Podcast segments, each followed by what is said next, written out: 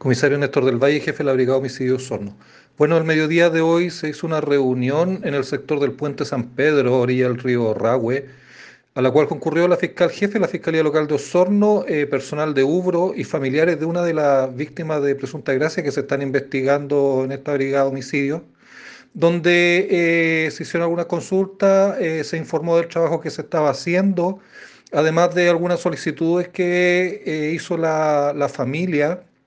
con respecto a organizar más la búsqueda de rescate, sobre todo en, la, en el río, y otras diligencias que se están realizando conforme a los procedimientos investigativos.